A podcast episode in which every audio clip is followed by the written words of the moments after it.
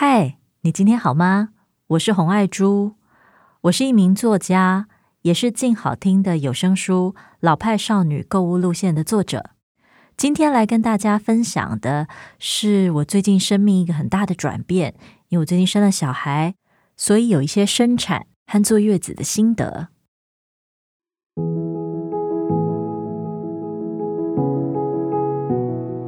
事情是这样，在今年初，我的长女诞生了。那我是一个文艺女青年，所以我到了快要四十岁，已经是中年了，才生孩子。第一次进入这种好像育儿的甜美跟疯狂，觉得非常的不可思议。甜美的部分，比如说在哺乳的瞬间，小朋友在妈妈的胸口，就好像是紧紧贴着你的心房，或者是你把手指。交给他的时候，他会这样轻轻的握着你的手指，但也有非常疯狂的时候，比如说他在傍晚的时候啼哭不止了，或者是因为夜晚的时候你不要反反复复的起床喂他喝奶啊，帮他换尿布这样子的事情，这些甜美的时刻跟无与伦比的时刻，还有崩溃的瞬间，让我们这样的新手父母特别的。心情复杂，然后想到的都是自己的妈妈。不过，因为我的妈妈跟婆婆都到天上去了，所以我们就会觉得特别的很想跟他们对话，但是其实是做不到的。所以，这是初为人母的时候一个我现在这样子的一个心情。我自己的创作，因为是以呃饮食的散文为主，在写老派少女购物路线的时候。这本书花了五年的时间才写完，它其实经历了人生的一些阶段，从少女的阶段，或者是到妈妈刚离开的时候，人生的一些起伏，还有刚遇到自己的伴侣的时候，所以那个时候其实我完全没有。考虑或者是想象自己有有一天会有孩子的。我记得我在书里还写了一段，是在今天的这个年代，要生一个小孩来帮他收暖，就是帮他用饼四个月的时候帮他收盐，是一件非常不容易的事情。表示那个时候我在写这段文章的时候，我压根儿没想到有一天自己要生孩子的。到今天，孩子已经出生将近三个月了，我还是觉得很不可思议。那产后呢，一个很重要的经历就是坐月子。我第一次面对坐月子，可是家里的长辈都离开了，没有办法帮我坐月子，所以我就去了啊、现在时下很流行的那种月子中心。那月子中心是很特别的一个经验，就是说没有去过的话，完全不知道它的运作。虽然你可能会耳闻一些。那我去了之后，我就发现，其实月子中心的月子餐是非常非常丰盛的。但是这个丰盛有它的限制，也就是说，它基本上是一个营养师用非常现代的呃西方的营养的观点来控制它的热量，还有决定它的食材。二方面，它其实是长时候是一个工厂的流水线的制品，也就是说，它有一个中央工厂在那里帮你烹调。看起来其实非常丰盛，然后分量也非常充足，但我心里有一个隐隐的难过，就是说没有办法知道，如果是家里的长辈帮你坐月子，那种非常贴心的，就是好像可能妈妈或者是那种灌注很大的精力，而且完全为你好，他不用任何商业考量的那种月子餐，它可能是什么样子的。所以我就在这段时间思考了一下，我理想的月子餐可能是怎么样的。很巧合的一件事情是，我先生的三阿姨是我从来没有见过面的三阿姨，因为在疫情期间她都没有回台湾。她从加拿大回来，我们俩的第一次见面，她就给我带来一本书，叫做《庄静芬陪你坐月子》，是庄静芬医师的著作。那这本书呢，是我的婆婆很多年前带去加拿大给她的女儿坐月子参考的时候的书。那过了这么多年，回到我的手上的时候，虽然我婆婆已经不在了，但我有一种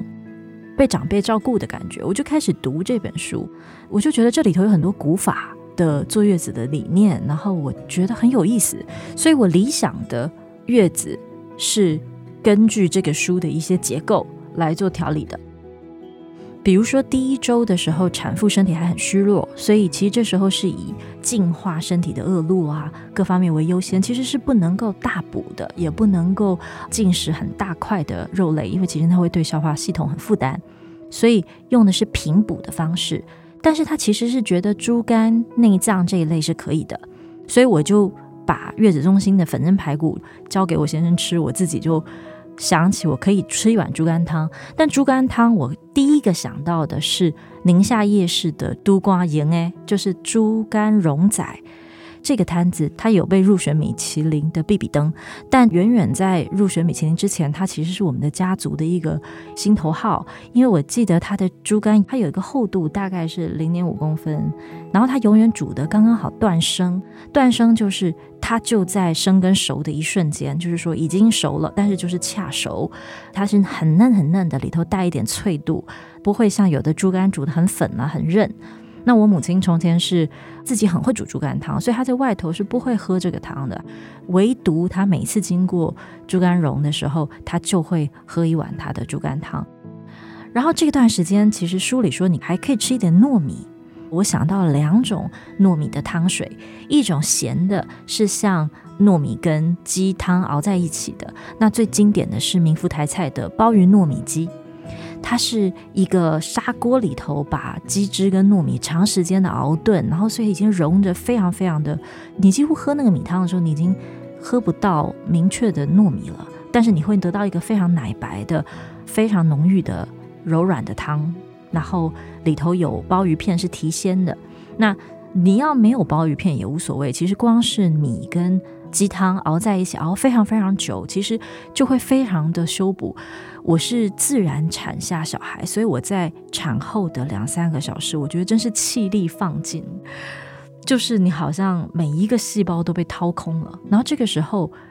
你真的是觉得一个热的鸡汤或者是糯米鸡汤，它是这样把你一个一个细胞补起来那样子的修补，而不是平常你喝那个鸡汤的感受，所以非常特殊。这种柔润的米汤，你就让你那个很极为。我们讲极张后弛，就是说非常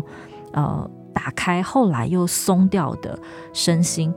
有一个粘补的效果。那如果是糯米的甜汤的话，其实我第一个想到的是米糕馍，就是米糕粥。那米糕粥是甜的，所以在产后就很滋润的感觉。我想到的是华西街夜市的最尾巴有一家阿财嘛，它的米糕桂圆粥是很棒的。那米糕桂圆粥的话，里头通常还会加一点米酒。那现在有的孕妇、产妇都不太喜欢米酒，你可以不加。但是我记得的就是它的这个米糕粥已经也在熬得绵绵软软，然后里头有比较多的桂圆。我甚至有的时候会把这样的米糕粥带回家之后，自己再加好的柴烧的桂圆下去，再熬一下，你就得到了相对多的桂圆。这时候非常好，因为糯米是温补的材料。有时候你还可以买一点红豆汤，因为红豆汤是非常补铁的。还有。土豆仁汤其实就是花生汤，花生汤在月子阶段喝，它其实就是促进泌乳。像我自己有试着哺育母乳的话，花生汤就宁可信其有，不可信其无。就是说，它哪怕真的没有达到那个泌乳的效果，我不知道，但是总之是很开心的。那我现在已经离开月子的阶段了，我自己会熬花生汤，其实非常容易的。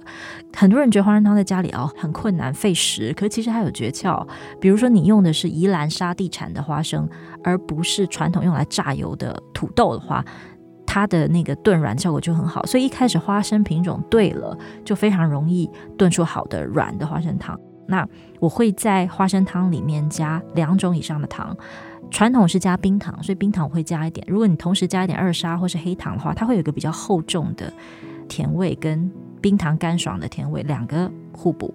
最后喝的时候加一点点的盐之花去平衡甜味。所以其实这个是我离开月子阶段还持续会喝的一个甜汤。然后红豆汤的话，呃，我试着用过不施化学农药的日晒红豆。然后在熬的时候加一点点陈皮，如果是月子阶段的话，加一点点紫米也很好。哪怕你不坐月子，都可以拿来舒缓自己的心情的好的甜汤。那说到理想的月子餐呢，传统一定有的是麻油鸡酒跟麻油腰花，可是很多主流的月子中心反而是不这样做了，主要是大家觉得好像是现在的想法是乳汁里头混入了。酒其实是会让小孩子喝了会醉的，所以很多的月子中心，就算他准备了麻油鸡，里头是没有酒的。所以我吃的时候非常惊讶，我总觉得好像女生坐一次月子吧，就是总是可以喝一下麻油鸡酒，这是一个好像几百年来很多人这样喝的，所以我想。很多人也就这样喝了妈妈的母奶长大了，所以我想无论如何还是要试一下。如果一个理想的麻油鸡的话，鸡酒的鸡最好当然是土鸡喽。那古代坐月子的话，常常是你妈妈婆婆在女儿刚怀孕的时候就开始养鸡，等到她坐月子的时候，刚好那个鸡就可以宰来做鸡酒。我觉得这是一个好甜美、好贴心的安排。那现在你没有办法。这样的话，你还是可以找到很好的土鸡。我的话，我会到市东市场的吴家肉铺，它有一种非常好的土鸡。你可以看它的那个鸡的指甲长得很长，表示它养的时间很长的。或是大武山晨曦牧场的鸡肉。那麻油的话呢，传统会用北港的麻油。如果你不想要非常上火的话，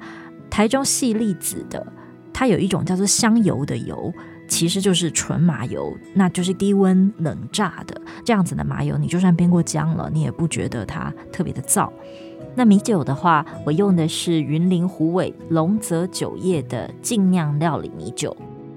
我们常常喝米酒的时候，会觉得有一个苦味，或者是麻油鸡的米酒里头有一个苦味。可是实际上是，如果你挑到很好的米酒的话，它本身已经不带苦味，烧过就更没有。我的印象好深刻，这个是陆之俊陆兄分享给我的。用在麻油鸡的米酒，那我后来也用了很多，所以我想象的好的麻油鸡，虽然已经没有长辈帮我烧成麻油鸡了，但是这个麻油鸡我想象的配套它是这样子的：除了麻油鸡之外，还有麻油腰花。做麻油腰花的话，你要找你信任的猪肉摊，它的尿线才会除得特别干净。大家知道那个。腰子里头有很多白白的腺体，那个要剃的特别的干净，你的腰花才不会有杂味。所以我会到泸州的市场的昌记黑猪，或是五谷的百年老店福安猪去找腰花。那烹煮的方法，我用的是裴社长的厨房手记的食谱。那这个食谱的原始版本是来自民福台菜。所以是腰花用活水冲洗到非常非常干净，然后略烫到变色就进到冰水里头，所以这样一冷一热之间就让那个腰花非常的甜脆。那最后才用麻油、煸黄老姜，加一点点冰糖，这个冰糖我觉得是诀窍。然后米酒下锅之后煮开，如果你很怕那个酒精的味道的话，或者是怕酒精影响到小朋友的话，就把那个酒精挥发的久一点。最后才把已经过冷河的这个腰花下去拌一下，再滚就完成了。所以这个腰花它不是用炒的，它其实是有一点点比较像浸泡在麻油跟酒的这个汤汁里头，这样子的做法，腰花就不会过柴。以上就是我的短短的分享，就是关于我对月子餐的想象，或者是一个很理想的月子餐的安排。那不知道听完这段分享，能不能让听众朋友想要去喝一碗甜汤啦，或是麻油鸡，哪怕你不是要坐月子的人，也可以为自己滋补身体，在忙碌的生活中提振一下疲惫的心情。